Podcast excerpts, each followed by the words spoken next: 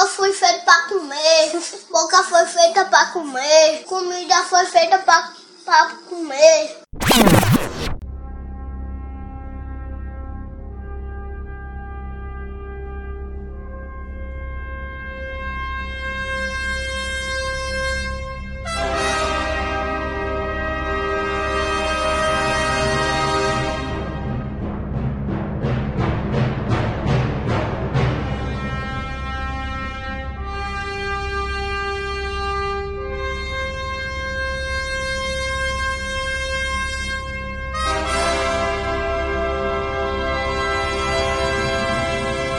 De comer tá na mesa, meus queridos amigos. Que saudade de falar isso. Que delícia, cara, que delícia. Estamos de volta aqui nesse delicioso, nesse maravilhoso podcast.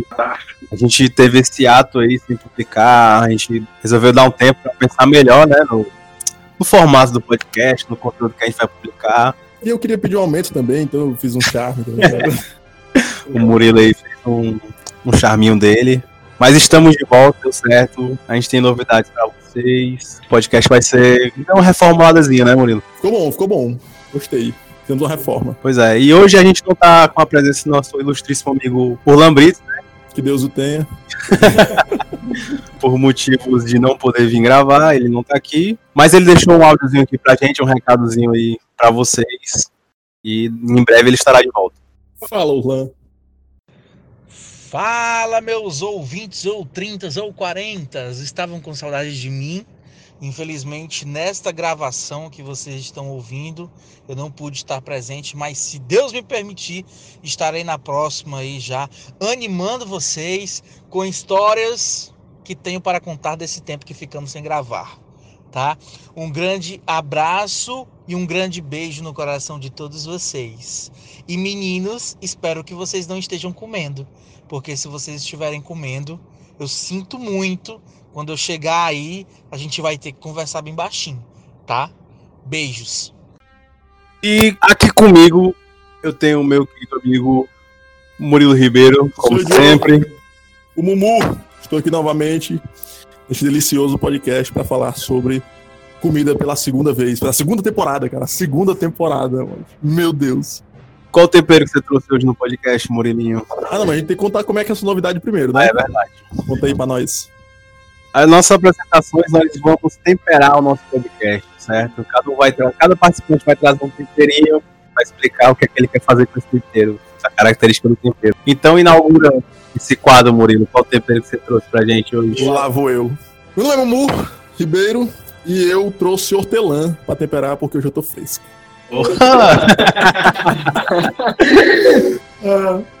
e aqui comigo eu tenho ele também, um ilustríssimo amigo dos tempos de biologia. Tô passando mal. Essa só biologia intensa nesse podcast, né? né? Ele que tem um canal sobre divulgação científica, né? O ele maior tem... canal de divulgação oh. científica do Norte do Nordeste. Do Norte Nordeste, o canal. Eu acredito desse.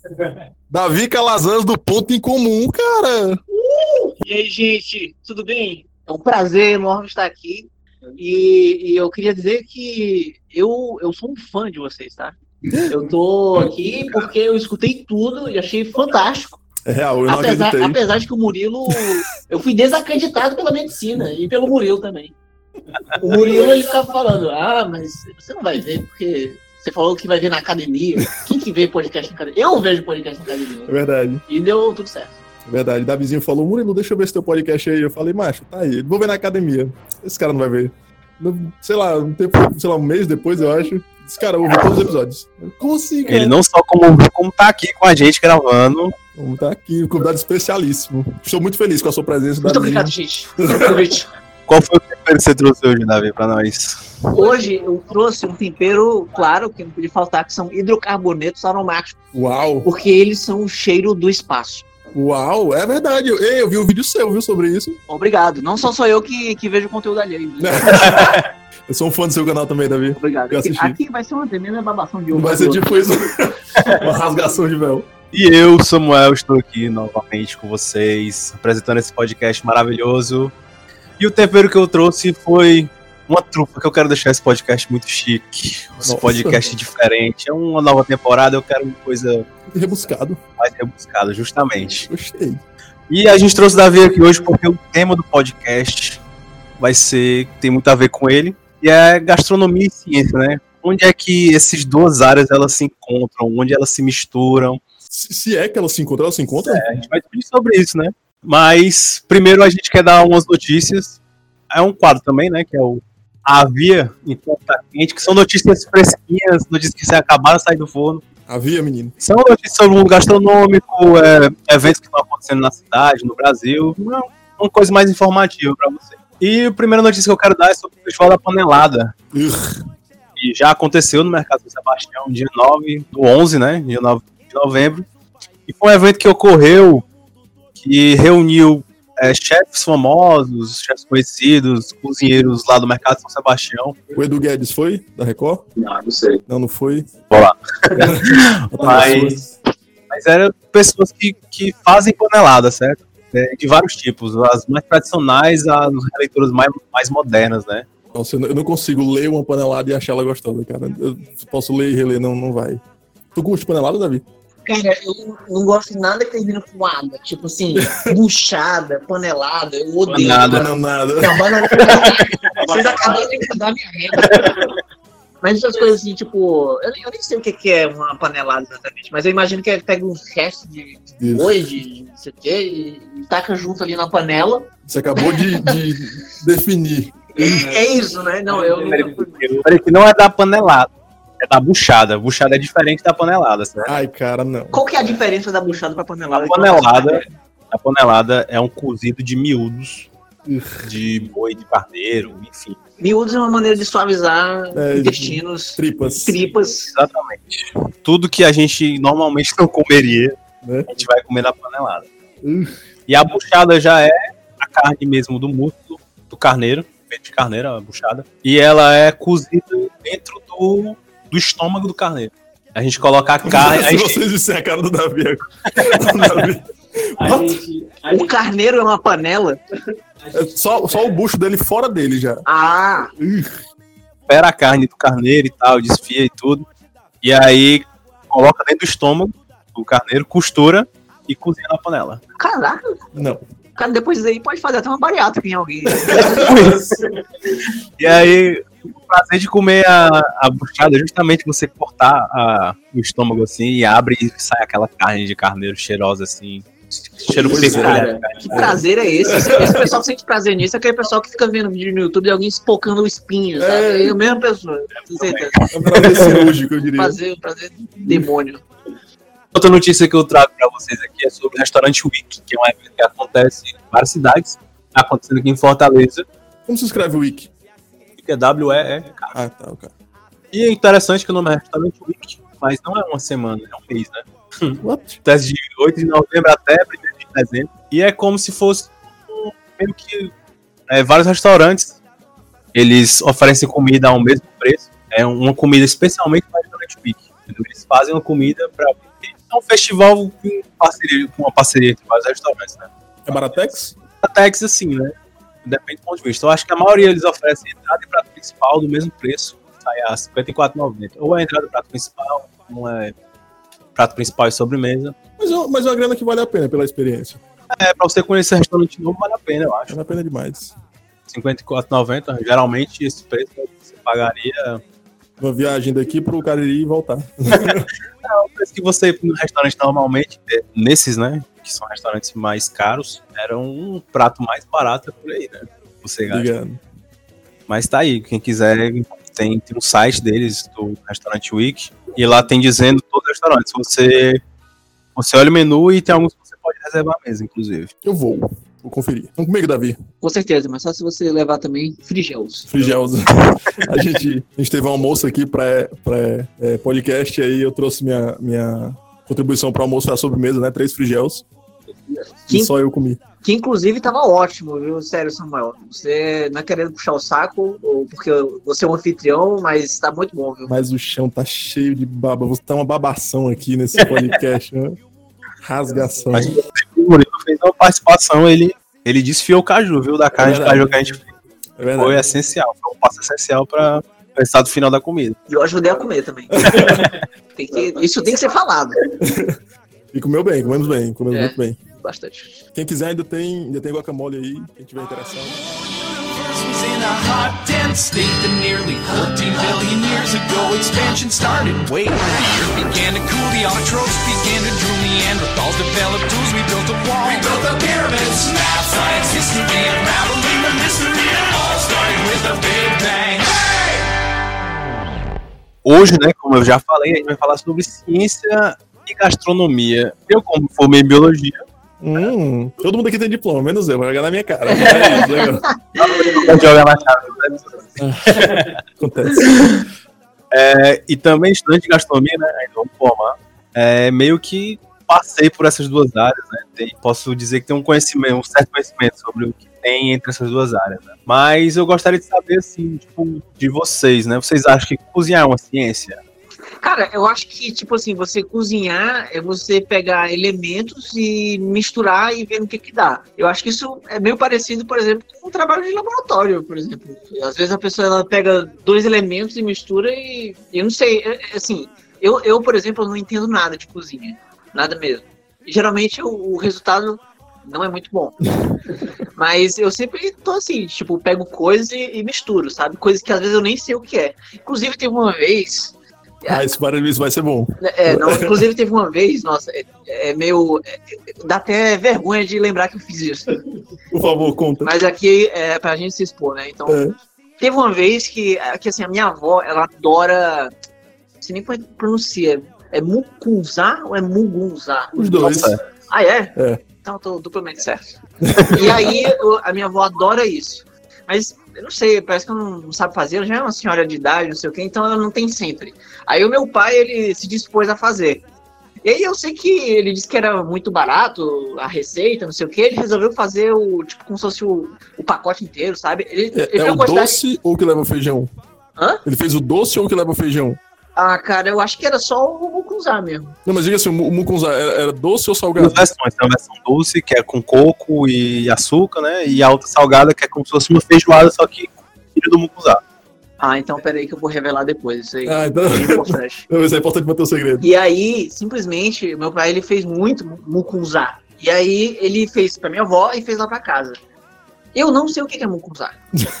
e aí eu nunca vi, ou talvez tenha visto, não lembro, enfim, nunca provei, não tenho essa memória. Aí ele deixou lá na geladeira, eu tava sozinho em casa. Aí eu pensei, cara, eu vou fazer aqui meu prato, mas eu queria comer alguma coisa diferente. Eu acho que era sexta-feira, sei lá. Aí eu, cara, eu vou pegar esse- essa coisa aqui que eu encontrei, que era o mucunzá, e aí eu vou adicionar a minha comida do almoço. certo? E aí eu, eu fiz essa, essa química, essa mistura de uma coisa com a outra e descobri o que, que dá no final. E aí eu, eu, eu. E o detalhe, eu tenho uma mania de comer e fazer aquela. Porque tem gente que come separado, né? Bota o feijão aqui, aí tem uma fronteira aqui, que aí tem o outro lado do arroz, né? Mas eu misturo tudo. Então eu peguei o mucuzá e, e tornei ele onipresente no meu prato de comida. E aí eu depois eu fui de fato provar a comida e tava uma merda.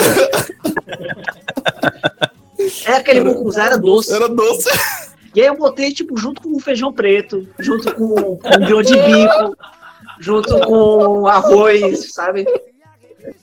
Tinha de cravo com feijão, delicioso. Cara, aquela, aquele experimento de química que eu fiz ali, cara, foi uma coisa pra se esquecer. Porém, não Cara, Um encontro memorável da gastronomia e a ciência, né? foi. fantástico, Muito fantástico. fantástico isso. Cara, é, é, mas assim, tu, tu, então tu, tu acha que é tipo alquimia, assim, tipo, gastronomia e ciência se encontram ali no. É, é basicamente isso. Não dá pra fazer ouro, né? Que não alquimia eu queria, mas é, é isso. Às Eu vezes dá pra fazer um ouro, mas é uma coisa é. relativa, né? Acho que dá pra fazer ouro, De hein, repente gastronomia? acaba descobrindo uma coisa que vale ouro, né? Né? Vídeo Uma receita tá muito rico. boa, não sei. É. Samuel não tinha piscina não, antigamente.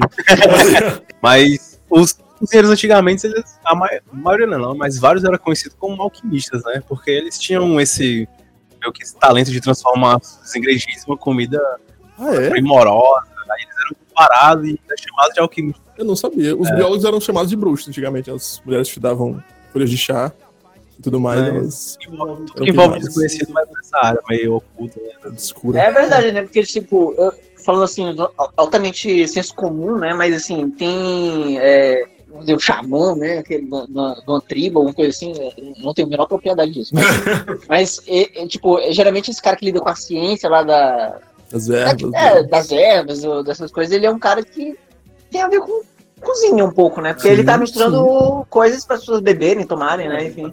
Ah, ele tá fazendo comida também, o xamã. É. Claramente. Cara, eu acho que gastronomia é ciência quando você chega assim. Por quê? Porque quando você chega naquela parte molecular, na ciência você estuda lipídio, você estuda carboidrato, você estuda é, proteína, e você vê que dependendo do arranjo ele tem uma função, uma forma e tal. E na, na gastronomia, ele- a gente só utiliza isso como nutrição, né?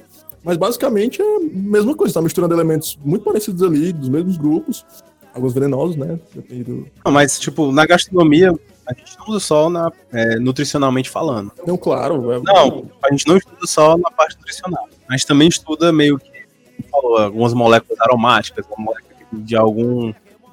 De algum. De alguma fruta, de alguma coisa que tem, aí sabe isolar aquela parada e estuda. Vocês estudam a parte molecular do- dos alimentos. Eu, tive- eu tive uma cadeira de biologia molecular na É gastronomia. sério? Qual a diferença entre gastronomia e engenharia de alimentos? Porque pra mim engenharia de alimentos é aquela coisa mais científica, entre aspas, né? Que ele vai, tipo, fazer testes AB, não sei o quê, né? Que tinha de vez em quando lá no PC, que a gente estudou, né? Tinha É. de vez em quando, a gente ia lá no... Na engenharia de alimentos aí tinha, eles ofereciam tipo um picolé, sabe? É, Podia ser bom, podia não ser, mas era de graça. por isso é venenoso, era um É, experimento. é verdade. Né? Mas, assim, estudante vai morrer. Eles faziam análise sensorial, né, dos, dos produtos que eles estavam testando. Justamente a engenharia de alimentos, eles é mais voltado para a área industrial. Entendeu? Eles fazem os alimentos para produzir em larga escala. Por isso que tem várias análises sensoriais lá. Porque é meio que a indústria faz. Ela pega, cria um novo alimento e, dá pra galera. Aí tem toda a parte estatística, se o alimento vai ser bom, se não vai e tal. É, é uma coisa bem industrial mesmo. Eles veem muito é, a, a forma de produção e a forma de estocagem também, por exemplo. Ou a, a também falam de, de esterilização, todo o trabalho de, de pasteurização, posso chamar de pasteurização do alimento. Pasteurização é um dos processos, né? Mas enfim, todo, todo o processo até que chega nas prateleiras e depois das prateleiras, quanto tempo pode ficar ali. Eu acho que a gastronomia estuda mais, tipo, a arte da gastronomia, tipo, incluindo sabores e mais voltado pra restaurante, né? Tipo assim, o prato já. Ele pega os ingredientes e faz. Tipo, É, eu, o, engenheiro de alimentos, o cara do engenheiro de alimentos não vai fazer o prato. É, o cara da de alimentos, ele, ele, ele vai falar da, da ciência, da gastronomia vai falar da cultura. Eu acho que é isso. mais voltado, um é mais voltado para a parte científica mesmo, mais lógico assim, e outro é bem mais artístico. Uhum. Mas é, é, eu acho que é aquela coisa que às vezes a pessoa pode começar como, sei lá, faz engenharia de alimentos e aí depois ela acaba enveredando pra gastronomia, né? Sim. Ou é o contrário, né? Eu acho que talvez, assim, aconteça isso, né? Tipo, tem um- alguns laboratórios lá na gastronomia que são bem voltados para engenharia de alimentos. Tem um laboratório que ele faz muita análise sensorial, Hum. mas usa a análise sensorial do, da, engenharia, da engenharia de alimentos, né, de novos produtos, com novas preparações que eles estão criando, sei lá. É, hoje em dia estão trabalhando muito com punk, né, que é as plantas, a plantas alimentícias não convencionais. É, as novas fontes de energia. É sério. Plantas que, que existem em abundância e comumente a gente não come, mas ela pode ser comestível. Tipo o quê? Cara, tipo é, munguba.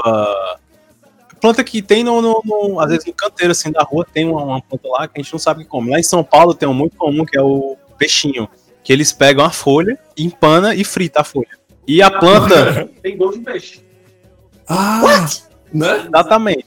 É uma parada muito, muito doida, assim. Eu, eu ainda não, nunca provei, mas é bem. Bem conhecido. E tem o nome de peixinho, né? É uma planta que nasce na calçada, sabe? Caraca. E aí houve todo um estudo para preparação de como usar essa planta para comer. E aí lá nesse lab- laboratório de lá eles fazem isso, usam esses punks e fazem essa análise sensorial para ver como é a aceitação do público nesse alimento novo que eles estão preparando, né? Cara, tem demais isso, né? É meio que é, aproveita os recursos que estão lá, né? Disponíveis, né? De uma maneira, vamos dizer, econômica, é excelente isso, né? Porque, tipo, é o que já tá lá, então pega e vende, né? Compra, já no mercado, né? É Fantástico. interessante. Tem uma cozinheira daqui, que ela é lá do Senac, né? Que é a Nilce, a Nilza. Ela tem um livro que é tipo como se fosse uma viagem dela pelo Ceará, onde cada canto que ela para, ela Ele pega um um punk diferente. pega uma e faz um- e tem uma receita dessa planta. Acho que esse livro. Muito Agora, punk é um belo nome, né? Pra, pra essas coisas. Comida punk, tá ligado? Parece que a planta vai. É. Uau! Foda punk. aí na a gastronomia justamente tem essa parte mais, mais, como se diz, mais artística mesmo, né? Mais ativa. Ah, não, mas, mas vamos, vamos. Porque assim, uma das, das dos preconceitos com a, com a gastronomia, eu acho que essa de ah, pode deixar a comida bonita, só pode deixar a comida gostosa. Vamos deixar claro que, tipo, primeiro que deixar a comida bonita, deixar a comida gostosa é importante, né? A gente só compra as coisas porque é bonito e gostoso, né? Ninguém aqui fica procurando coisa nutricional e tal, a gente vai porque é bom. É, às vezes a gente pega uma, uma maçã e joga fora só porque ela tem um formato estranho. É, tá ligado? Coitada da maçã. Vou falar isso aí da maçã, viu? Davi tá indignado com a Como maçã, gente. E a segunda é que a gastronomia ela tem uma função social também. Porque a gastronomia ela representa a cultura de um povo ali daquele, daquele lugar. E o que move a, a, a população, a sociedade é a cultura, a história, né? Não é tipo o que você vai comer, qual é a sua nutrição, não é isso, né? Só queria deixar claro, só queria defender. Bem pontuado. Já fiz gastronomia, três semanas. É, a gente estuda também, né? A gente estuda muito a parte científica, né? Apesar de ser muito mais voltada para a parte artística, mas a gente estuda. E tem algumas coisas interessantes que, que a galera meio que descobre, assim, que, que são aplicadas na, na, na gastronomia. Hoje eu tava assistindo um anime, né? Eu sou otaku, eu quero, eu quero revelar isso, mas não quero que minha mãe chore no banho. Samuel, não, Samuel. Não, Samuel. eu sou um otaku, assisto vários Ele tá defando, ele não é. Não. Para, Samuel. Tem muito bom que eu recomendo, que é, de, é, sobre comida, sobre cozinhar. E nesse, nesse episódio, Fala de é Shokugeki no Soma. Food Wars. Entendeu?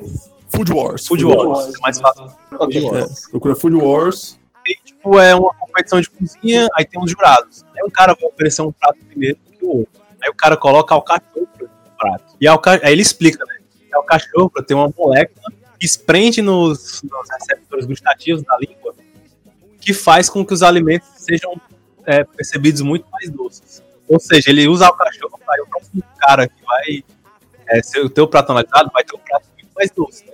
Ah, E ele faz toda uma explicação científica, tipo, ah, a molécula, que eu preciso da molécula, mas a molécula tem na alcachofra.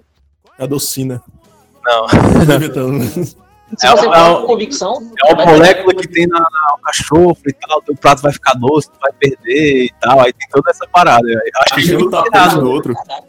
Tipo, é uma coisa que dá pra usar, entendeu? É uma coisa que tava, tava no conhecimento, no senso comum, né? Sei lá, um cozinheiro que nunca entrou no laboratório da vida deve saber que quando você come alcachofra, as coisas ficam mais doces. Ele não sabe o que tem, mas ele sabe que tem. E hoje em dia a ciência pega e, e meio que descobre isso, entre aspas, né? E usa na prática. Fica mais fácil de passar conhecimentos quando você usa um parada mais científico. né? Mas isso era real? Assim, essa, essa, molécula? essa do, do cachorro? É real. Eu teve uma aula que eu fiz, eu não lembro, acho que foi de gastronomia molecular. Tem um nome da. Tem uma fruta que tem um nome que é fruta milagrosa. É uma parada muito louca. Uau. Muito, muito louca.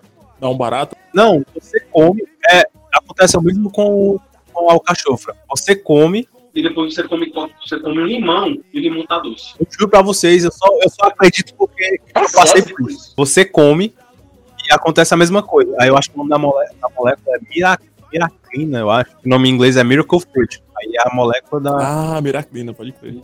E aí você come essa fruta. E depois come o limão. Aí o limão tá bem docinho, como se tivesse passado açúcar no limão. Meu Deus, Nossa. velho. É uma Uau. parada muito louca.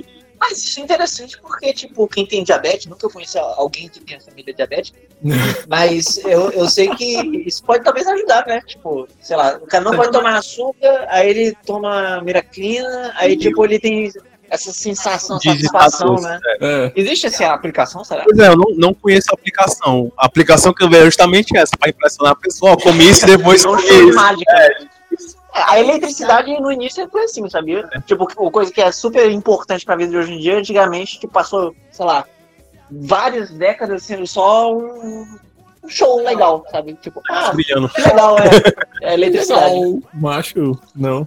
É, é, eu acho legal porque isso aí você pode usar, porque na gastronomia você faz tipo a entrada, prato principal, blá blá blá. blá.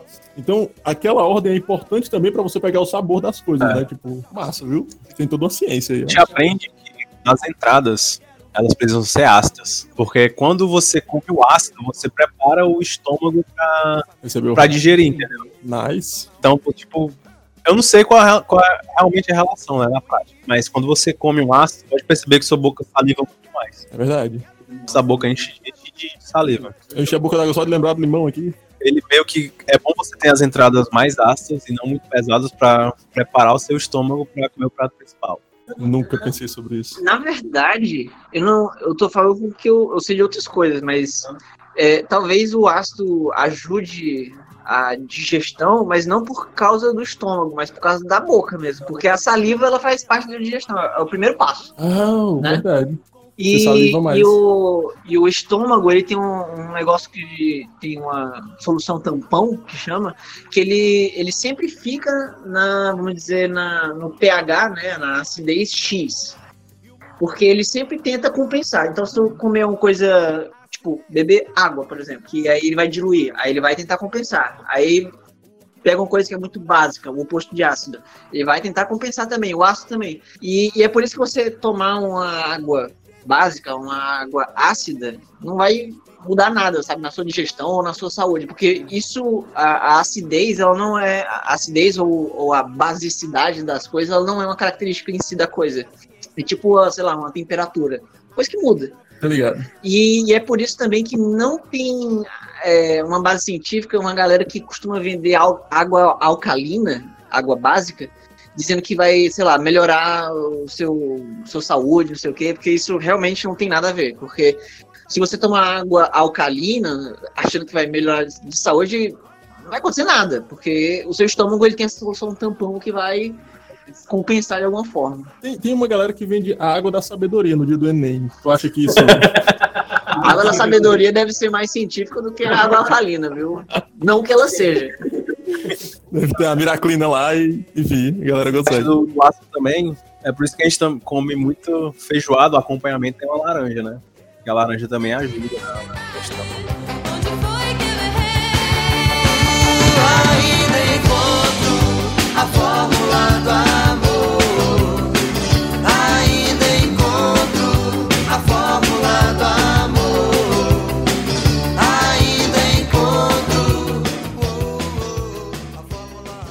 Essa parte científica também é uma coisa que foi que é bastante estudada, né? E a gastronomia ela acontece basicamente na boca, né? Na boca, na, na boca e no visual, né? Porque na boca você vai sentir o cheiro das coisas e o gosto. E estudos da língua, dos receptores né, gustativos, eh, eles classificaram não recentemente, né? Mas eu, eu acho que é um dos mais recentes, que é o gosto umami, né? Que eles chamam de gosto. Nice. Porque o gosto tem o doce, o salgado, o azedo e o. E aí eles meio que viram, entre aspas, também, o umami. O que, que seria o umami? O umami seria é, o gosto do aginomoto.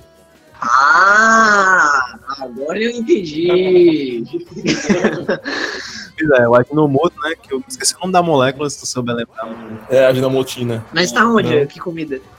É, aí, naturalmente, ele é encontrado é, peixes. Peixe tem o gosto umami, tomate. É, o shoyu é basicamente tem um gosto umami. Essas comidas mais orientais, elas têm muito gosto umami. O japonês é, criou, assim, pratos umamis sem saber. E, e, tipo assim, quando você tem o, sei lá, o azedo, tem o doce, sabe? Sempre tem uma coisa assim oposta. O que, que é o oposto do umami? Porque aí ficaria 5, né? E aí fica tipo um número ímpar. Mas é porque é, não funciona, o gosto não funciona meio que um Um extremo do outro. não. né? É, é mais complexo. Mas todo mundo sabe que o doce é o contrário do salgado, cara. Você, é- o- você compensa com o azedo. Se você. Não faz o menor o salgado sentido. é qualquer sabor. Se você botar um salgado no doce, você vai perceber muito mais o sabor doce. Nossa, Quando tu provou aquele mugunzá com feijão? cara, eu sei que potencializou uma coisa desgraçada. não foi legal, tá? Minha língua morreu nesse dia. Tem sobremesa que o pessoal coloca flor de sal, justamente pra, tipo, dar um up assim no sabor. Flor de sal? Flor de sal. O que é flor de sal? Flor de sal é uma. Tipo, quando forma a montanha de sal, né, pra, pra secar, é um- uma parte do topo da montanha lá que tem algumas características específicas que eu não sei de cabeça. Aí nasce uma flor. Não? Faz aquele sal do Himalaia, uma coisa assim, meio distante, assim, é. E é caríssimo flor de sal, porque é só um pedaço do, do topo do monte, assim, do monte, sei lá, 10 metros é tipo 20 centímetros. Meu Deus. Nossa senhora. E realmente tem Parabéns. diferença? Cara, eu não sei qual a diferença, de fato, mas muita gente usa e vende caro. Assim como o sal do Himalaia, né? Que eu também não sei qual a diferença na prática. Veja o nosso episódio sobre gourmetização. A gente Bom discute episódio. sobre isso. O episódio, ele ouviu, ele ouviu. Inclusive, teve uma vez que o, o meu pai, ele. Meu, meu pai é engraçado, porque ele não sabia cozinhar, né? Mas aí, por coisas da vida, ele acabou passando mais tempo lá em casa que minha mãe e ele tava mais disponível para cozinhar. E aí ele não sabia. Mas aí ele começou a aprender assim na marra mesmo, como sabia dar no Google, sabe? É, Desenrolou. e aí ele acabou, tipo, se empolgando com o negócio e, tipo, além de fazer a comida, o feijão com arroz, literalmente, ele fez também, tipo, uma época, ele- hoje em dia não faz mais, mas ele fazia sorvete caseiro. O quê? É, Ele e tinha a é- maquinha da Eliana. Não? eu não peguei essa referência, Tu não não. pegou a maquinha da Eliana? A da Ariana era uma vinha de sorvete que tinha de Fazer brincadeira. sorvete, cara. Mas era pras crianças? Era. As crianças faziam sorvete. Mas era um sorvete bem. É tipo água com gelo. Tá? Com gelo é bom. É? É isso. Nossa, que exploração Infantil, né? Mas o, o lance é que meu pai ele pegava, o, fazia lá o sabor lá dele, mas ele disse que tinha que botar sal na parada. Sim. Porque o sal ele ajuda a, o, o sorvete a ficar. Porque assim, se você não botar sal, ele fica um bloco de gelo e aí fica uma pedra. Aí não dá. É tipo você tentar pegar uma colher e, e tentar enfiar num bloco de gelo num pote de sorvete. Não dá. Tipo um emulsificante. um- É, o emulsificante faz isso, deixa aquela consistência cremosa. É, e aí, tipo, ele no congelador ele fica lá gelado, normal, mas ele não em pedra. Eu não sei como é que funciona isso exatamente. Eu soube que se você botar sal, você potencializa qualquer sabor. Então acho que deixa mais doce. Eu já ouvi falar disso aí também. sabendo, né? Sorvete, o processo é meio diferente, né? Que eles passam por um processo de congelamento duas vezes. O sorvete?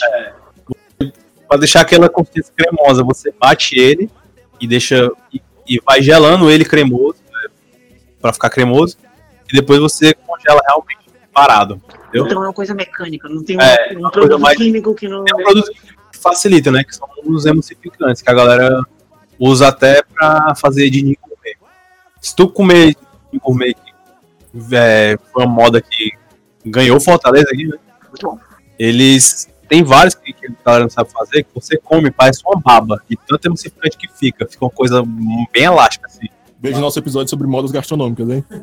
O emulsificante ele dá essa textura, mas se você não souber usar, fica uma coisa bem nojenta, né? E Mas ele ajuda, que emulsificar é juntar duas coisas, né? Duas fases. Eu vou Aí, falar, eu vou falar que sorvetes do- dos profissionais, sabe, eles tinham. Eles, em vez de eles usavam é, gordura hidrogenada. Foi pelo menos o que meu pai, o, o, o autor desse sorvete, falou, né? Mas eu não sei se isso é verdade. Tipo, botar gordura hidrogenada. Que eu já ouvi falar mesmo. Que Eu acho que faz sentido. sorvete tem gordura hidrogenada. Acho que os mais industrializados têm gordura hidrogenada. Desses que você compra no supermercado? o Frost? É tipo isso. Porque no, os, os sorvetes mais artesanais, eles não. Eles usam mais o leite. O, e aí, é, o leite europeu, né? Tem bem mais gordura que o nosso, vendido aqui no Brasil. Ah, é, não sabia é, o creme de leite lá, é, eu acho que o leite é feito com creme de leite de lá, né? E aí o creme de leite tem muito mais gordura do que a gente compra em caixinha aqui. Mas, gente. E aí é, fica muito mais aquele aspecto cremoso por causa da gordura. Em vez de usar a gordura hidrogenada, né? Adicionar a gordura hidrogenada, o próprio leite já tem gordura suficiente. Mas e e aqui, é, aqui o, o- esses sorvetes industrializados, ele tem emulsificante, deve adicionar um bocado de coisa que não é natural do, do leite. Não, o brasileiro, depois de tomar tanto agrotóxico, ele pode vir gordura É, emulsificante também. Você tá preparado pra tudo aí. Fazer uma dieta saudável, comer só plantas agora. Aí tá a hora. De aromatizante a gente bota pra dentro. É, É verdade. Inclusive, teve, uma, teve um episódio recente que eu fiz lá no Ponto em Comum que era sobre você estar comendo insetos sem saber. é fantástico. É muito legal porque, tipo, você realmente tá comendo inseto sem saber. Porque além de ter essas coisas que a gente tá falando, que você não sabe que tem emulsificante, corante, não sei o quê, também tem insetos. E Tipo, não um inseto inteiro, mas uns fragmentos. Porque, tipo, tem tanto inseto na natureza que é quase impossível de separar, sei lá, em- um garfanhoto, um grilo, alguma coisa assim, de um, sei lá, de uma tonelada de, de arroz que o pessoal faz, sabe? Tipo, pra poder separar seria, tipo, um processo tão caro que ia deixar tudo muito caro. Então, só botam tudo lá e é, batem e junto meio que, chuva. é, e meio que ok, sabe? Não, não, ninguém morre por causa disso. Não, é ok, sabe? Não quer mais Não? É. É verdade. Te- Teve um caso do, do pessoal tá pegando mal de chagas porque tava tomando caldo de cana em que moíam também o, o barbeiro, né? Eu já ouvi falar disso, inclusive é a pior maneira de se contrair doença de Chagas, a via oral. E, mas isso aí é uma coisa que é diferente, né? Não- assim, a pessoa quando ela tá, é, sei lá, tá num lugar que possa ter barbeiro, não sei o quê, aí é uma preocupação diferente. Uhum. Não é aceitável, é isso que quer dizer. Mas, tipo, você ter fragmentos de, de inseto em chocolate, essas coisas assim, tem. Não é barbeiro, né? Claro. Eu comi uma coxinha, tinha um fragmento de um inseto, mas eu acho que foi, tipo, depois que ela foi feita, entendeu? É, foi, isso foi, tipo assim, ele- esse inseto tava vivo há cinco minutos, né? É, tipo isso, ele morreu quando eu mordi, na verdade. A história da coxinha tem um episódio também, que eu falei da história de uma coxinha. Ah, daquela que. Ah, tô ligado. Ele comeu as duas coxinhas azedas. Nossa, eu jamais faria isso. Eu também não. Eu tenho, eu tenho, eu tenho uma relação peculiar com comida, porque, tipo, eu sou muito, assim, catastrófico, sabe? Tipo, eu sou uma pessoa que, por exemplo, eu entro no cinema e aí eu já penso assim, já olho assim a saída, a entrada e penso assim, cara, se entrar um cara com uma arma começar a atirar, eu venho por aqui, eu já faço todo o plano, sabe? Caralho. E aí eu saio por ali, correndo. E aí eu uso Murilo de escudo. Pensando bem, tem todo um processo. Gostei, vou fazer Ai. também. Aí, aí eu sempre tenho essa cabeça catastrófica. E eu fico, sei lá. Ah, eu vou comer esse abacate. Não esse aqui em específico, que tá muito bom. Mas, ah, eu vou comer aqui esse abacate. E aí eu fico, não, mas será que ele tá bom? Aí eu fico sempre pensando assim, sabe? Tipo, comer uma coxinha azeda ainda, sabe? Tá azedo, jamais. Esse abacate não tava bom, não. Ele tava azedo, mas a gente botou um negócio pra ficar. A gente botou Não, Miraclina. Tudo se conecta, né, cara? É impressionante. Um ciclo aqui.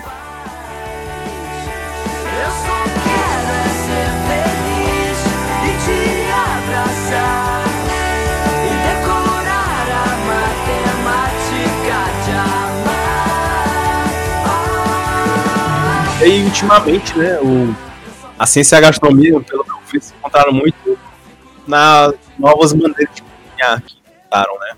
E isso vai muito da gastronomia popular. Vocês já ouviram falar sobre gastronomia popular. Aquela do balãozinho, né? Que. Não. O que eu ouvi falar de gastronomia molecular é que ela mexe com outros sentidos, não só com o paladar, né? No caso, o olfato é um. é, o olfato visual é bastante afetado. Por exemplo, sei lá, eles mudam o formato, sei lá, ovo com pão. Eles fazem um pão que parece um ovo e um ovo que parece um pão. Eles- Mas tem algum propósito ou é só porque é legal? É só porque Legal, justamente Tem algum motivo. Que é o motivo pelo qual você Não, é. É. É só justamente pra confundir a cabeça, é pra. não, tô confuso. Eu pensei aqui já entrei gastronômica, pra, pra mudar a experiência gastronômica, realmente, né? Eles fazem muito isso de mudar o visual, tipo, fazer, sei lá, manga com outro formato, essas coisas. Pois é. Vi que era um ovo, que eu lembro que a gema era feita de manga e a clara eu não lembro. Mas parecia o aspecto era de um ovo frito. Cara, mas às vezes, né, dependendo da, da foto, do ângulo, da coisa, isso aqui pessoalmente a pessoa se confunde. O- A, a, lá não tem lá o ovo frito, né? Mas eles falam, é. ó, isso aqui é uma manga, não. Aí a pessoa olha, vixe, será que é mesmo? Aí come e, caralho, é manga. Eu já comi um deles. Um que era só uma gema de manga, que era igual gema. Eu tinha gosto de manga, e era. É massa, a sensação é diferente, né? É, O bom é a surpresa, né? Tipo, Pois é, justamente causar essa surpresa que é o que eles tentam fazer, né? Confundir, confundir as sensações, os gostos. É o que. É o que, né? Do, da gastronomia molecular. E nessa, nessa parada de gastronomia molecular, eles inventaram muitas novas formas de cozinhar um alimento. Com equipamentos que tem um laboratório. Por exemplo, o mais conhecido é o sous vide, né? sous vide? Sous vide, que é o método de sous vide. Como é que eles fazem? Eles pegam um alimento, sei lá, mais uma carne, uma, um filé, pega o filé, aí colocam num embalador a vácuo, deixa ele num saquinho no vácuo, né? E colocam no termociclador. Aí, O que é um termociclador? o termociclador é um, tipo uma panela com água que deixa a temperatura constante. Bem precisa. Certo? E aí, eles, eles descobriram um método, a temperatura ideal para cozinhar um filé mignon mal passado. E deixam lá, no, tantos minutos, a 60 graus, e sai perfeito. Porque aí dentro do vácuo, Ele não perde nem o líquido da carne, ou seja, o, o líquido da carne tem muito gosto de carne. E aí conserva mais o sabor e tal. É, é uma onda. Massa, viu? Quanto é um termociclador, mais ou menos? é caro. Eu já vi uns que são caros, mas Mais de 30 reais? já fui no restaurante que tinha termociclador, tem umas versões mais pocket, né, digamos assim, que ele só dá, tipo, você pega qualquer panela nela e coloca dentro. Entendeu? Não é o equipamento completo. Aí coloca o um termômetro, um. Como é que chama? O, tem até em piscina que regula. O termorregulador. Pronto, é como se fosse um termorregulador. entendeu? Ele coloca a água na temperatura ideal, você bota o tempo e bota em qualquer. panela. Esse tipo, os, se é comum, ou comum não, mas pelo menos tem alguns restaurantes que usam isso, ou é uma coisa assim muito de pesquisa, academia? Usam. É, de uns tempos pra cá foi, ficou muito popular assim, nos restaurantes. Mas, Coisa que já é posta em prática, né? é o nome daquele negócio que a gente usa pra esterilizar Autoclave. Autoclave. Me lembra um pouco um autoclave. É, sendo que a autoclave ela faz mais um. Panela de pressão gigante, né? É, parece tipo uma. Como chama? Uma lava-louças É, enorme, super potente. Você pode morrer. se- É bem isso. É. O que, o que eu vi sobre isso, porque eu pesquisei sobre o tema, porque eu sou desses, né? É, eu encontrei um negócio chamado Future Food Studio. Tu que conhece de inglês deve Future. aprender. Como é? Future Food Studio. Ah, Future Food Studio. Vendo? Sim. Studio. É, era um é um time de cientistas e designers que criam experiências multissensoriais. Então, tipo, eles falam sobre é, é, fazendas urbanas, primeiro, porque eles dizem que vai diminuir a área de, de, de plantação, a área agrícola, porque, assim, é, eu sou um, um estudante de biologia, professor de biologia, Davi é um biólogo, Samuel tem um diploma. Então, assim, eu acho que, eu acho que todos nós aqui concordamos de que vai haver um colapso ambiental. Né? Tipo, e, e do jeito nada tá, é- é- continuarem. do jeito que tá, é inevitável que aconteça. É Que fique bem claro aqui, não é, não é uma opinião nossa, vai acontecer, né? Terraplanistas e o pessoal que acredita que, ah, eu sou contra o aquecimento global, está acontecendo independente de vocês acreditarem ou não. É, e aí, ele- o que eles dizem é, as cidades estão crescendo cada vez mais, É, a população está crescendo cada vez mais, e o espaço para plantio fora da cidade na zona rural está diminuindo, vai diminuir, principalmente por causa desse colapso, né? E aí, o- o- a solução vai ser, primeiro, você fazer fazendas urbanas, onde você, dentro de casa, faz pequenas, não, não necessariamente dentro de casa, mas é, alguns espaços dentro da cidade, onde vão ter fazendas de andares mesmo e tal. E aí a comida dela fica fresca, que é uma outra coisa que é importante, a é o alimento fresco, e isso vai regionalizar muito a coisa no futuro, porque é, é, a- como você vai ter alimentos daquela região, tipo, e, e são frescos ali, vai ficar mais aqui. É, nesse lugar aqui, vai ter mais isso aqui plantado, vai ter mais aqui fresco, a gente vai acabar comendo mais isso aqui mais do que é agora, entendeu? Mais individualizado ainda. E outra, é que eles tentam fazer justamente essa coisa que tu falou, do, do design do, do alimento, sabe? Tipo, eu achei fantástico. Tem, tipo, vários frutos e vários designs diferentes, tipo, umas coisas angulosas. Tipo, achei... Vocês já viram aquela melancia quadrada? Nossa, já vi. Eu achei fantástico de ouvir, tá ligado? De, de organizar, de encaixar, de transportar. A, ser sendo quadrado. Essa galera que faz a velocidade quadrada estão perdendo uma oportunidade incrível de marketing, contratando o Kiko. É verdade. Quando o doutor faz o Kiko? Eu não sei. A Bolândia da Chaves, né? É. De lá, galera. Esse cara é foda. Olha quadrada. Pelota, galera. É, e aí, eles também falam sobre os insetos, que são. Davi já falou sobre isso no canal dele. Ponto em comum o canal dele. É, ele já falou sobre é, a possibilidade de se utilizar insetos como alimento. Que é uma coisa que a gente acha cebosíssimo, mas assim, Timão e Pumba já falavam desde pequeno, né? Viscoso, mas gostoso, né? E a gente. E aí, eu fui de proteína do caralho. Posso falar palavrão nesse podcast? Posso, né? Já deu, mano. Foda-se. É, e do caralho. E os insetos não tomam muito espaço, eles não precisam de muita água, não precisam de muita comida, e se multiplicam com velocidade altíssima. Então, tipo, um- perfeito, perfeito. E, e gosto a gente trabalha, né? Não, é uma coisa que é bem comum em vários lugares, né? de. Tem um documentário no Netflix que eu recomendo. Eu esqueci o nome, mas fala sobre vários caras que pegam, saem viajando pelo mundo, tanto que como inseto, e no final criam um menu a partir do que eles aprenderam. Mas é só de inseto o documentário? É só sobre os insetos. Assistir. E eu achei que eu queria muito comer, né? Que era a rainha. O cupinzeiro pega a rainha do cupinzeiro. Só que é, lá na África, né?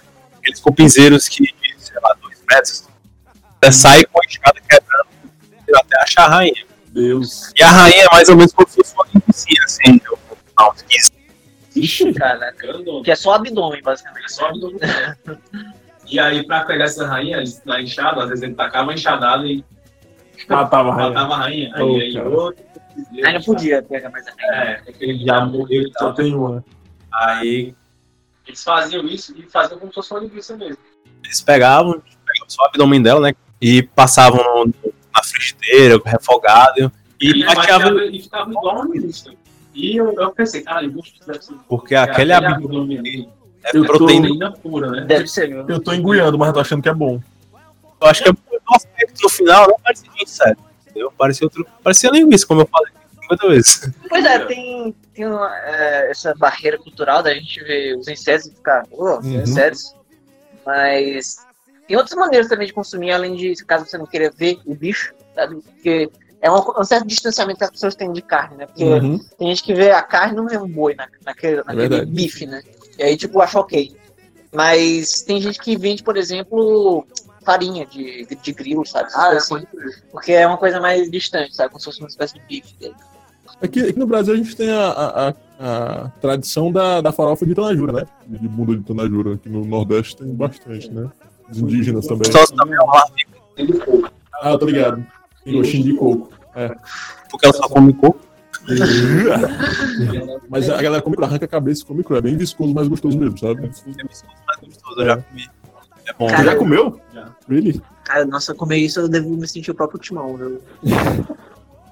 A outra coisa que vai mudar no futuro né, é o perfil do consumidor. Porque a gente fica sempre falando sobre comida do futuro, a gente imagina aquela coisa de astronauta, né? É, frutas secas, ou ressecados, ou pasta e pílulas, né?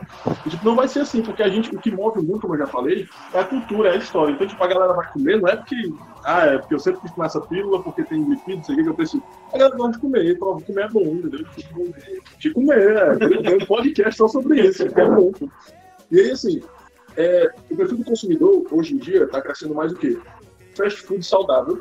Não sei nem se essas duas palavras podem se juntar, né? Mas existe uma busca pelo fast food saudável, porque a galera está comendo muito sanduíche. Então, teve, nos anos 70, 80, a- a- acho que dos 60 para os 80, teve um crescimento muito grande do fast food.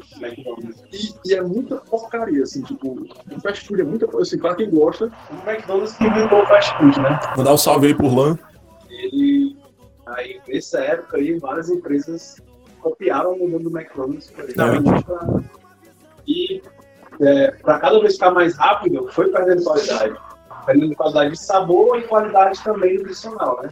Nossa. Então, eles, eles não estavam nem acreditavam neles, que ele é errado. Que é, que é uma coisa cultural dos Estados Unidos, vamos dizer assim, né? Porque a comida é cultura, né? Eu acho que isso também, apesar de, de eu não curtir, sei lá, enfim, ter minhas críticas, mas, cara, é o que eles queriam, sabe? É o que, tipo assim, sei lá, eles queriam comer uma coisa rápida, não sei o que, lá eles têm um- uma cultura Trabalho, trabalho, trabalho, bem trabalho. diferente daqui. E porque eu sei que é, eu fiz uma vez intercâmbio na Inglaterra, tive esse, esse privilégio, e aí eu vi, e aí eu vi que pago pelo finado Ciência Sem Fronteiras, eu mesmo não paguei nada. Mas o, o lance foi que lá na Inglaterra eu eu fiz um estágio lá o, de verão e eu vi que realmente as pessoas trabalhavam e não tinha horário de almoço não, sabe? Tinha que ser uma coisa rápida. E eles almoçavam no sanduíche. 15 minutos. 15 minutos? 15 minutos. Caramba. E aí, e aí, e aí eles, tipo, tava lá, em frente ao computador, prrr, aí, hum, hora de almoçar. Almoçar, entre aspas, né? Porque pra mim aquilo não é almoço. O cara pega um sanduíche e come enquanto continua fazendo as coisas, sei lá. Eu tenho um amigo holandês que ele falou que eles comem sanduíche com sopa. Tipo. É um negócio. Calma, o sanduíche é separado da sopa. é um sanduíche e a sopa juntos. É uma coisa só? É, tipo, eles botam o sanduíche na sopa, sei lá como é que é a parada. Sei que eles dizem é sanduíche com sopa. E falou, isso é uma coisa comum aqui. Eu disse, o quê? Apesar de que quando eu era pequeno, o que eu fazia? Eu fazia uma espécie de sanduíche com sopa. Eu, Hum, pega- eu pegava. Não, não, vamos superar o Muguzá. Eu pegava o sanduíche, tinha aquela, aquele belo copo gelado de Todd, e aí eu fazia um sanduíche na sopa, sendo que a sopa era Todd, né? Era, melava o. era um submarino, cara. Comida estranha. Cara, isso, isso eu era muito criticado, mas Eu fazia. eu, fazia. eu sei que eu tenho razão, então. Ninguém escuta esse podcast vai criticar também. Não, a gente, a gente tem uma, uma, uma ouvinte deste podcast, a Linda Adelaide, que ela come cuscuz com batata palha, tá ligado? Então, É, e ela fala, tem que comer, tá muito bom. É cuscuz de batata palha e ela bota mais alguma coisa que eu esqueci agora. Mas... Meu Deus. E assim, o, o que eu tava falando aqui, o consumidor, ele tá procurando mais fast food saudável, por falta de tempo, né? E outra coisa é que as refeições elas estão cada vez mais individualizadas. A pessoa quer uma coisa personalizada para ela. Tem gente que é intolerante à lactose, tem gente que é intolerante a glúten, tem gente que é vegetariano, tem gente que gosta mais disso, mais daquilo. Então, assim, o, futuro é cada vez mais personalizar a comida. Né? Uma das coisas dessas negócio de molecular que, que eles que descobriram foi o forno combinado. Forno, Forno combinado? forno combinado. É usado na maioria das É um forno, porque que ele é combinado? Porque ele controla a temperatura e umidade. Ah, E aí, é, a partir desse forno combinado, os pessoal, os pessoal fora, né? as pessoas estão criando uns cozinheiros ideal. Estão criando é, novas técnicas, novos métodos de conservação de alimentos. Como? Porque quando você meio que cria um alimento, congela, descongela, e perde muito característica sensorial, né? É, além de característica nutritiva também, Uhum. nutricional. E aí, como é que eles estão fazendo? Eles estão inventando métodos novos de fazer um prato mesmo, um menu de, de um chefe de cozinha, é, congelar, um método de congelamento também bem específico, e que chama de regenerar, que é colocar no forno combinado, com a temperatura e umidade ideal, e descongela e o prato fica pronto como se nunca tivesse sido congelado. Mas o que tem de especial é a maneira de descongelar. É. De congelar e descongelar. Isso aqui é pasteurização, né? Você congelar e descongelar o alimento? Não, isso aí é pra poder fazer uma higienização né, do, de leite, por exemplo, pasteurizado, né? É, colocar na temperatura e depois voltar. Ah, É pra dar um, tipo, um choque térmico, entre aspas, na Matar a maioria das bactérias, mas não todas, né? Tu já tomou leite sem ser pasteurizado, tipo, direto da teta da vaca? Tomei. Já tomou? Mas aí, tu tomou e ficou bem depois? Não lembro, eu era muito pequeno, mas eu lembro que, tipo, era gorduroso, achei gorduroso. Cara, bizarro, viu? Até, eu era pequeno, mas eu lembro. Eu tomei essa, essa desgraça, meu irmão. Passou eu, mal. Mano, eu foi assim, dia de, de rei, sabe? No trono e na cama, direto. Porque tem lactose desenvolve na hora. né? Nossa, e muito gorduroso mesmo, cara. Muito Eu, eu acho que esses leites que a gente toma é, de supermercado, eles são bem diluídos, né? Assim, eles parecem mais uma água branca. Eu, eu acho que é porque tem que passar processo para não estragar, né? É. gorduroso. E eles adicionam várias conservantes também, que perde ca- características essenciais do leite. Né? E deve ter um bocado de micro-organismo ali naquele, naquela teta que a gente tirou o leite na hora e, enfim, dá a desinteriazinha, né? Tu és meu Brasil em toda parte, quer na ciência ou na arte, portentoso e altaneiro. Os homens que escreveram tua história. Cara, o que, que, vocês acham dessa história de, tipo, da pessoa que falou de radioativo, vou jogar uma polêmica aqui. Tipo, o que, que vocês acham dessa história de transgênico? Uh, Porque, esse, tipo, esse esse- gachamadinho. é, Ah, pois é, porque essa história de radiação me lembrou isso aí, porque tem gente que, ah, mas essa planta foi modificada geneticamente, não sei o quê, será que né? isso faz, faz bem, faz mal? O que, que vocês acham disso? Na gastronomia, qual é o, tem um consenso? O consenso é que o pessoal quer a coisa mais natural possível, né? Agora, o que é natural? Uau! Pois é, é uma, é uma questão filosófica, né? Nossa, agora chega, chegou aqui na minha amígdala cerebral.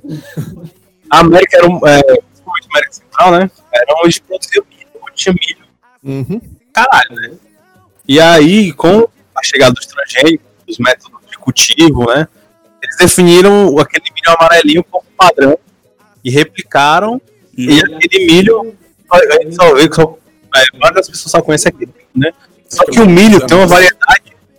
Caralho, velho. Tem o quê? Tem muita variedade de milho. E aí tem milho roxo, milho laranja, milho azul. Uhum. Tipo, e isso foi se perdendo, né? Eu acho que. Quase um MM, né? Eu imagino vários, várias sementinhas de milho assim. Né? Os cornflakes pretos. E aí eu acho que os transgênicos meio que acabaram com essa variedade. Porque eles estão cultivando o mesmo tipo de planta que se adapta, se adapta ao ambiente, se adequa às condições. Na, Na questão, questão, de, de variedade, isso é ruim. Mas eu acho que de saúde, assim, eu acho que não tem nenhuma consequência direta assim, de assim, transgênico. tem, eu não conheço. Pois é, não, não existe, até onde eu sei, não existe nenhuma comparação. E o que eu vejo das pessoas reclamando de transgênico é essa história de ser natural.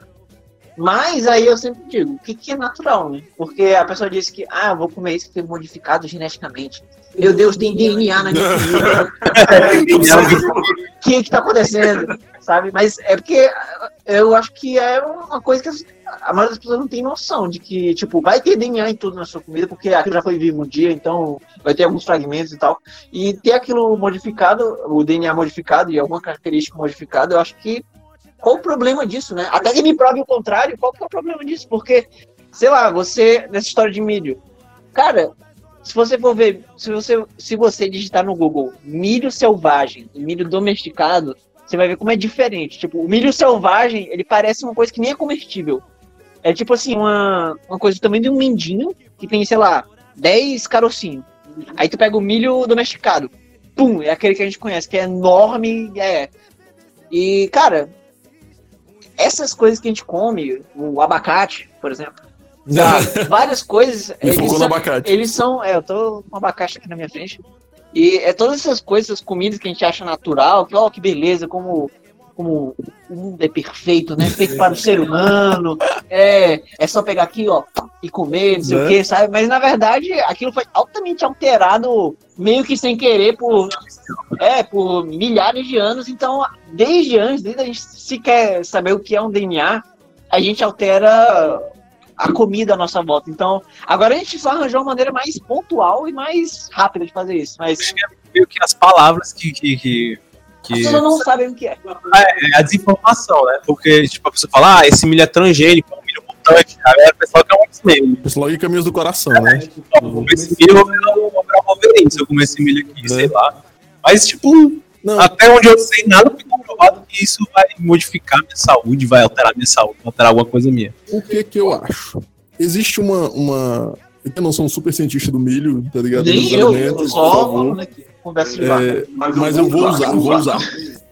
Vou criar- eu gosto de teoria da conspiração, como vocês já perceberam, eu vou criar uma. Existe um, um fenômeno genético que chama pleiotropia, que é quando um gene dá mais de uma característica. E aí, quando você muda esse gene, você dá uma nova característica para a planta, mas e se você é, mudou mais de uma coisa nessa planta, entendeu?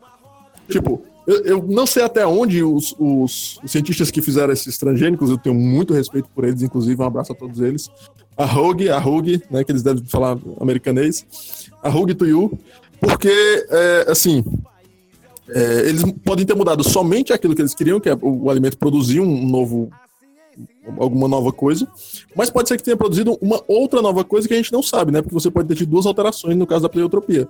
E aí essa segunda coisa pode ser um problema, entendeu? Eu acho que esse, esse é o único problema que eu vejo, assim, eu não... Pensando... também é criar um transgênico que, sei lá, soltar ele na natureza. Aí pode virar uma praga, né? Esse milho, ele tá muito mais adaptado, o né? Ele tá muito mais adaptado, muito mais fácil de, de crescer, de desenvolver do que os milhos normais, né? Chama poluição gênica esse. Pois é. E aí, de repente, sei lá, alguém planta ele e vai colocando na natureza, ele pode uma praga, né? Não mais é comigo, mas sei lá, qualquer coisa. Não, é. Agora, eu acho que essa história da, da porque assim, realmente é, a gente aprende no colégio que, ah, esse gene causa essa característica, isso aqui. Uhum. Mas na verdade, É muito comum, é né? uma grande loucura que a gente até hoje não sabe exatamente, né? Ainda mais em caso do ser humano, que é muito complexo. Olha a E- teia de transformações. É, então se você mexe num canto, ele vai estar alterando outro gene que está alterando outro de uma cascata enorme para no fim dar uma característica. Então realmente, se o cara quer uma característica desejável X pro milho ou o que quer que seja, ele vai mudar um gene ou um conjunto de genes e isso vai ter efeitos que não são exatamente no pleno controle. Uhum. Mas, é medo mas isso é também o que acontece há milhares de anos quando a gente modifica uma característica do milho. Tipo, quando o cara escolheu, ah, eu quero esse milho assim, eu quero esse milho assado, ele também ia escolhendo e ia causando, vamos dizer, efeitos colaterais. O processo de domesticação de plantas e animais tem efeitos colaterais. Por exemplo, é, cachorros. Cachorros tem um monte de efeito colateral que, que apareceu com a domesticação. Aquele bulldog vive 16 anos. Não, mas no caso, o, o- o nariz afundado lá do, do Pug, do Bulldog, ele é desejado, né? Os caras queriam isso, mas tipo, isso causou os problemas, né? Mas assim, tipo, o Dálmata que fica cego logo, É, são coisas que ninguém imaginava, sabe? De repente o cara tem uma, uma orelha baixa, assim, o cachorro tem uma orelha baixa, aí, ah, os mesmos grupos de genes da orelha baixa também é o que causa, sei lá, um câncer de fígado. Uhum. Ninguém ia saber Uhum. Pois é, mas aí que tal? Quando eu, quando eu junto um milho A com milho B e dá o milho C, que é o que eu quero, é uma coisa, porque eu tô mexendo com os genes do milho, eu tô é, é, fazendo aquelas relações de dominância, Ah, acessibilidade tá, e tal. É, de, de repente se tornou um podcast sobre biologia, né? De- de- Da hora. Davi chegou e transformou tudo. Que isso? E aí é o teu tempero, Davi, que tu botou. É, e Eu aí, falei o quê? De hidrocarbono. foi, tipo, chegou, voltou, e eu tô de meta aqui, então. já entendeu? É, e aí, assim, é, quando você é, coloca um gene de uma outra espécie, aí já é um, são outros 500, entendeu? É um. É um. Como chama? Eu acho a introdução muito mais violenta você botar um gene É de outra coisa. porque- né? Tipo, é um gene de outra espécie. Tem um organismo geneticamente modificado, né? Que pode ser genes da mesma espécie. E tem o transgênico, que, pode ser, que tem que ser de outras espécies. E aí, é, é, essa, é a minha, essa é a minha preocupação, entendeu? Tipo, quando eu botar o gene do coelho pra produzir a coelina, que é, esse é um exemplo hipotético, o pessoal não bota o gene de coelho em plantas ainda, né? É, Será como é que né? tá na Rússia? E aí, Vocês aí fazem essas coisas. Eu vi vários filmes americanos. nossa, Altamente sem viés. né? é verdade, é verdade. Não, é, eu, eu acho que, tipo assim, não é porque ah, é transgênico e tem que aceitar, sabe? Eu acho que tem que ser razoável, sabe?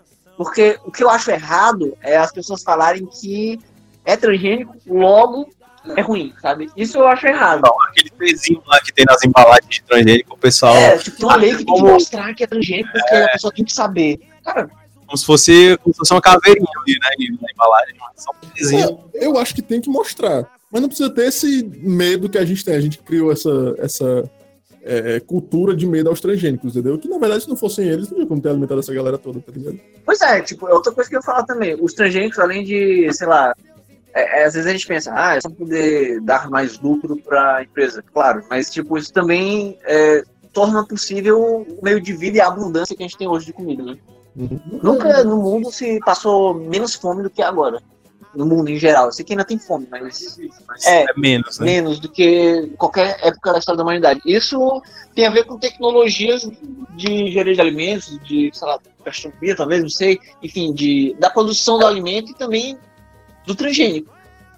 Eu acho que isso é importante e eu acho que é uma coisa fundamental, mas as pessoas, elas automaticamente têm uma certa ojeriza disso que eu acho que não faz sentido isso aí. Tem que ser estudado. Tem que ser uma, uma coisa que tem que ser feita com calma, mas não pode ser simplesmente descartado por ser transgênico. Hoje em dia, o industrializado é visto como vilão, né? A maioria dos cozinheiros eles querem resgatar essa coisa de, sei lá, a coisa mais fresca possível, a coisa menos interferida pelas máquinas possível, sei lá, tem que ser regado e colhido à mão e tudo. Mas às vezes não é necessário. Mas eu, como eu disse, é cultura, entendeu? O que move a gente é cultura. Tipo, ter a pessoa ali, a pessoa, terra, o amor, não sei o quê. entendeu? É, mas tipo, é, na, na teoria isso não influencia em nada, né? Tipo, Você fazer uma gema de ovo formato de manga não influencia em nada, eu gosto de manga. o pessoal utiliza muito é, a indústria de alimentos. Ah, meu Deus, é industrializada, é ruim e tal. Mas algumas coisas não, não fazem diferença. Algumas coisas, colocar, consertar coisas, é, sei lá, aromatizante artificial, muda drasticamente o produção do alimento. Mas, sei lá, alguns métodos de irrigação não é necessário mudar. Porque não, no resultado final não Eu confesso que eu sou um desse, desses que vilaniza a indústria, entendeu? Tipo, Mas isso é uma, um- todo, um- uma coisa que eu não vou entrar na discussão aqui no, no podcast, não tem tempo pra isso. Mas é tipo, toda essa lógica de mercado, pra onde Ah, é, vai, com certeza, isso aí é outra questão. É, é outra coisa, mas eu, eu, eu, eu, eu gosto tanto, assim, tudo que eu como é industrializado. Então, porque sou eu, tá falando mal Tudo que a gente consome é industrializado. Né? Essa caneta, tudo, é. é. da calcinha. E, mas é, O louco bicho. É, é, não, mas é vegana, tá de boa. E aí, e aí, assim, é, é, mas, mas eu, eu respeito a indústria, sim. No sentido de que se não fosse ela, eu tava morrendo de fome. Tava nem vivo, eu acho. É, mas que, que é, tem umas coisas muito cruéis com a indústria. tá ligado? Então, às vezes ela faz uma coisa, como o Saba falou, que não faz sentido você é, é, querer mudar aquilo. Mas a gente já tá com tanta ojeriza dessa coisa industrializada que a gente acaba pegando no pé dessas pequenas coisinhas também, entendeu? É cultura, novo, é cultura. Não, é verdade. Tem que, tem que ser feitas críticas porque, é, cara, sempre tem como melhorar e, e, sei lá, coisas, indústrias grandes, sei lá, tem às vezes interesses ocultos, enfim. O podcast tá indo pra um lado meio estranho, mas. mas eu, eu acho que é uma coisa que tem que ser criticada, mas eu acho que meio que a gente. Do jeito que a gente vive hoje, o nosso estilo de vida, e ainda mais a quantidade de pessoas que tem no mundo, eu acho que se não fosse transgênico, se não fosse, sei lá, os meios de produção de alimentos que a gente tem hoje em dia, cara, eu não sei se, se ia dar, não, viu? Mas, ó, existe essa valorização do, do, do que a gente costuma comer normalmente, tá? Que é, por exemplo, carne. E aqui eu vou entrar nessa do vegetarianismo, certo? Não vou tentar doutrinar as pessoas de casa, não, mas vou falar o seguinte. Tem mais cabeça de gado do que gente no Brasil. É. Certo? Né? Isso, isso foi, foi contado já, não é teoria da da conspiração. É, e aí, assim, não tem como manter esse gado todo. Não tem, porque, tipo, eles estão consumindo muito. É muita água, é muito espaço. Eles é muito- comem e bebem feito boi, né? Comem e bebem feito boi e eles feidam. Feidam horrores, que também é Feito boi também. Feito boi, feito boi. É, e aí, qual é do teu irmão? Ah, tá. E aí... Abraço, boi. É, e aí, assim, A gente tem que arrumar uma alternativa porque a gente tá acabando o recurso, a gente tá acabando o espaço, a gente tá acabando água, não só por causa de boi, não, por causa de um monte de coisa. Mas boi é uma grande causa também. Então a gente gasta muita coisa para fazer um boi, sendo que a gente podia gastar bem menos para fazer um, um- um outro tipo de alimento vegetariano, por exemplo, ou um inseto, como eu já falei. Então, assim, pensando em comida do futuro, cientificamente pensando assim, que o boi é, é- é- por mais 50 anos mantendo um boi vai ter um problema, o nosso colapso vai chegar, entendeu? Como é que vocês iam substituir a carne, se precisasse, se precisasse? É, eu acho que a saída é muito difícil de substituir carne, né? Carne, Porque carne bovina tem como substituir porque tem várias, várias opções diferentes de carne bovina. Tanto que aqui no Brasil a carne bovina é comum, mas nos outros países é muito difícil. Muito caro também. E muito caro você comer carne todo dia. Todo... Aqui, nas famílias mais pobres, carne. Tá direto pra mim, é isso? Presta atenção. E nos outros países, não. Sei lá, é, porco é o alimento principal da galera lá. Israel Na tá. Inglaterra é assim. É, porco é o padrão. né? E aí pra gente é meio. Ah, porco, né? é, porco também teve uma época da circose, né? Também que, que teve um preconceito de pessoa comer porco e achar aquilo que vai dar mais. né? Pois é, eu acho que é muito difícil ter a carne mesmo. Eu acho que vai acontecer a redução do consumo de carne. É o que tem que acontecer, né? é um trabalho até para os gastrônomos que tentar incrementar o consumo de proteína, porque tudo é do gosto. O é uma coisa muito trabalhada, muito trabalhável, né? Você pode mudar o gosto das pessoas, não é uma coisa impossível. E aí, a pessoa tem o costume de comer muita carne pode mudar, e sei lá, coloca isso daqui que aqui é gostoso. Porque às vezes a pessoa vai colocar inseto, como a gente já falou. A pessoa olha uma barata. No prato. Mas se você trabalhar o inseto, sei lá, numa característica e tal, a pessoa come. Cultura, né? No fim das contas. Pode me falar qual é? Qual é a fórmula do amor?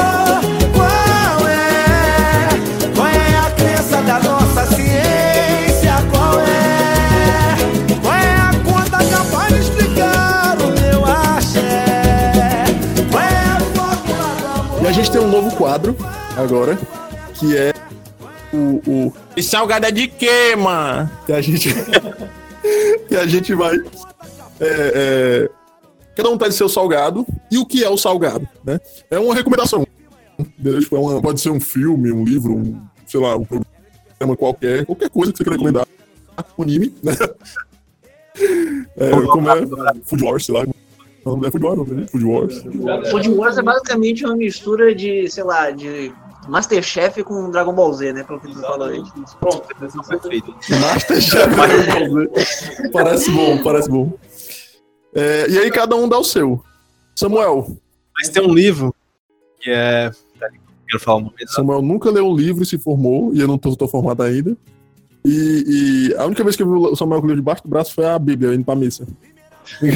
Tem o volume 1 e o volume 2, inclusive. O nome do livro é O que o Einstein disse a seu cozinheiro. Ah, eu conheço esse livro, até por causa da gastronomia me indicaram. E o que ele disse? Aí esse livro Esse livro é um- eu não sei a formação do autor, mas ele tipo, fala meio que é, é, mitos e, e mistérios da cozinha. E, tipo, como é que faz mal? Ele, tipo, colocou toda uma parada assim, que explica esse mito e dá uma receita de como é é. Entendeu? É basicamente isso mesmo. ele é, resolve um mito da, da comida uma curiosidade, receita de frango. É um livro de receitas misturado com enciclopédia. É, uma parada. Tem dois recomendando esse. O Einstein disse a seu. Nice. Já visito? Cara, o meu salgado é um jabá. Eu, eu, tenho um, eu tenho um canal chamado Ponto em Comum, que ele é fantástico, porque ele é o maior canal de divulgação científica do Nordeste. Verdade. Norte e Nordeste, você já Exato. fez canal. Exato. E aí ele, ele eu falo de muitas coisas. Eu comentei até aqui algumas coisas é, do num vídeo recente que foi do cheiro do espaço. Porque o cheiro e o sabor também tem a ver um pouco uma coisa com a outra. E você sabia que tem uma galáxia chamada. Uma galáxia não. Uma nuvem de poeira cósmica perto do centro da nossa galáxia, que se chama Sagitários B2, e ela tem um, um cheiro de. Ovo podre? Não, um cheiro de e um gosto de framboesa. Quê? Tem um restaurante lá, o- Já, já paga só pra estar lá. Sentiu? É isso que eu chamo de gastronomia molecular, porra. E gastronomia molecular. Enfim, tem várias coisas. Eu- falei também, teve um episódio que eu falei sobre. ah, sobre comer insetos, que eu falei aqui também, comentei aqui nesse episódio. Você falou sobre bananas. Falei um sobre bananas, eu falei um sobre abacate. Tem uma, Sempre brasileiro. que foi, um, que foi, aliás, ó, eu como abacate todo dia, viu, gente? Como abacate. Tem gorduras HDL, né? Eu não me lembro qual é o nome. É o- é a- já assistiu o Hora? Nossa, adoro o One cara. Tem várias, tem várias figurinhas dela. Tem várias figurinhas dela. Tenho. As stickers. Come abacate. É tão bom abacate. Come abacate, bem, vai ficar bem. Eu falei, eu falei, eu falei também que nossa, eu falei também um que sabe aquele sticker que eu te mandei, o Murilo tava falando comigo pra cá pra poder marcar as coisas e tal, eu queria fazer tudo bem certinho. E aí eu assim, a gente, beleza, então é isso aí, fechou. Aí eu mandei um sticker que era a minha cara num tomate. Fantástico, fantástico. É do vídeo também. Sendo que, é, exato, é de um vídeo que eu falei sobre tomate é fruta ou legume. Eu vou deixar esse sticker no, no Instagram pra quem quiser ver. Que é fantástico, olha o conteúdo extra aí. Só pra quem é assinante. né? E aí, e aí também é uma coisa legal que tem a ver com gastronomia. E, enfim, vê lá que também tem muita coisa além de gastronomia, caso você goste de ciência. E aproveite, que é muito E massa. a- Se juntando aí, né? É, Ah, É isso aí. Davi Calazão fazendo já sua propaganda. Esse cara é bom. Que é esse HD aqui. Cara, meu salgado, na verdade, eu trouxe dois. Porque assim, eu acho que. eu acho que um dos grandes problemas pra gente provar novas fontes de alimento é, é que a gente vê muito carne como tem que ser isso. Sempre foi assim, sempre será assim. O boi é pra gente comer, o frango é pra gente comer e acabou. Se o cachorro é pra criar, o boi é pra comer. Tem, Cachorro. tem quem compra. Eu não tô, não tô querendo fazer esse, esse pensamento, não, mas pensem aí, vocês comerem seus cachorros, mas comem boi, né? Enfim. É, e aí eu, eu quero in- indicar primeiro um seriado da BBC chamado Life, o episódio de primatas, porque aí você vai ver o quanto os animais, o que eu quero é uma sensibilização, na verdade, mostrar pra vocês o quanto os animais podem se aproximar de um ser humano. E assim, se você não, não, não percebe que ele é próximo de você, você acha que ele é feito pra você comer. Enfim, aí a gente pensa sobre isso. E um mais fácil, que chama Nosso Planeta, que tem no, no- Netflix, né? Porque o, o BBC Life não tá no Netflix. O BBC Life você tem que baixar porque ele é antigo. É do- dos anos baixar da 2000. maneira legal. mas É, não, Ninguém legalmente. É, não, claro, não tô falando de Pirate Bay, nada disso, não. Deus o livre. Eu digo baixar, assim, pagar e fazer download, né? é, Mas eu não lá, é, nada de. Por favor, não acessem piratebay.com, certo? E digitem live, Atembrou dublado, português convergente, tá? Não façam isso, certo? tiver legenda, não tá? Não é pra fazer isso. Isso é isso é E aqui a gente é contra a pirataria. contra, viu? Quem faz umas coisas dessas, você, por favor, manda nome pra gente que a gente fala aqui. É, e aí o outro da Netflix chama Nosso Planeta, o episódio de Selvas, que fala um pouco sobre os, os primatas também. É, mas o ideal seria o BBC Life, que fala sobre os primatas e a, o- como eles são próximos de nós. Esse é meu salgadinho. Então, galera, esse foi o nosso Dico Mês de hoje. A nossa volta, um episódio espetacular. Tava bom, viu? Deu pra pensar muito aí, pra botar o cérebro pra funcionar, falando sobre comida e ciência. Queria agradecer aqui ao Davi Calazans. Obrigado. É, é, Eu que agradeço, eu fico feliz de estar num podcast que eu escuto, é a primeira vez que isso acontece. Apesar Apesar de você não ter sido nosso primeiro convidado, né? Porque a gente teve um Verdade. convidado, foi o Lindo Marley. o Marley, né? Foi africana. Ah, é um bom, é um bom episódio. Tá vendo? É, é, eu queria também agradecer o apenas o Davizinho. Davizinho, meu brother, meu chapa, e que, enfim, eu vi o seu canal nascer. Eu vi quando você me falou do projeto do seu canal, e, e, enfim. Davi foi que me ajudou a fazer o meu primeiro vídeo da vida. Eu Da, chamei- da vida. da vida inteira. Foi um. Não. Para. É, e, e, e assim, é, seu canal é fantástico, parabéns, seu, seu trabalho é fantástico. E você foi muito bem neste, neste episódio. Muito obrigado. Você arrasou. É, pra quem não me conhece, eu mudei de novo meu Instagram para evitar copyrights. Eu sou o Dismumu agora no, no Instagram. Em breve terei um Twitter. Daisy, Dismumu, tá ligado? E eu sou o Samuel. Minhas redes sociais, quem quiser me seguir no Instagram, Samuel Regis Gato, só foto de comida. Não é um perfil de facção, é um perfil sobre comida. Porque tem uma faca aí, tu usa a piada da facção. Não, facação. Mas depois se for explicada. Eu, meu É, só Regis. É, pode procurar Samuel Regis no Só Twitter. o Samuel Regis, tu conseguiu esse Twitter? Não, acho que é com três anos. Ah, o Samuel Regis. anos ou três anos. Mas só lá, Se você quiser seguir a gente também no Instagram do nosso podcast, podcast de comer. No Twitter também é podcast de comer. Pode ir lá seguir, falar com a gente. A gente espera o feedback de vocês. E também me siga no Twitter e Instagram, arroba Davi Calazans. Além do, do Ponto em Comum do YouTube, tem arroba Davi Calazans, Twitter e Instagram. Lá tem conteúdo extra, é, é, pensamentos altamente profundos e bem pensados. E não perca, é legal. E você, Oi. tem, você tem conteúdo é, exclusivo para os seus apoiadores, não tem? isso, né? Exatamente. Porque quem gosta muito do, do- do que eu faço, assim, é uma coisa que eu não pressiono nem um pouco, sabe? Porque, ah, ah, tem que pagar. Não, não tem que pagar. Vai ser sempre de graça e vai estar sempre lá. E, assim, quem puder, contribui. Quem não puder, não contribui. Pagar é enfim. melhor. É, pagar é melhor. Porque, enfim, fazer um conteúdo de qualidade pra internet gasta tempo, gasta dinheiro, então. De repente você descobre e acha legal e quer se tornar um apoiador, você vai ser bem-vindo e tem conteúdo extra só para apoiador, vai lá. Ai, que lindo. E eu ouvi, eu ouvi uma, uma, uma lenda urbana. É verdade que até o Pirula é um dos seus apoiadores. Vou deixar aqui no ar. Uh, Cenas dos próximos episódios aqui que eu Obrigado por até aqui. Espero vocês nos próximos episódios que vão lá. Essa temporada tá muito boa. E até a próxima. Beijos pra vocês. chega, eu tô triste de cheio. Tchau!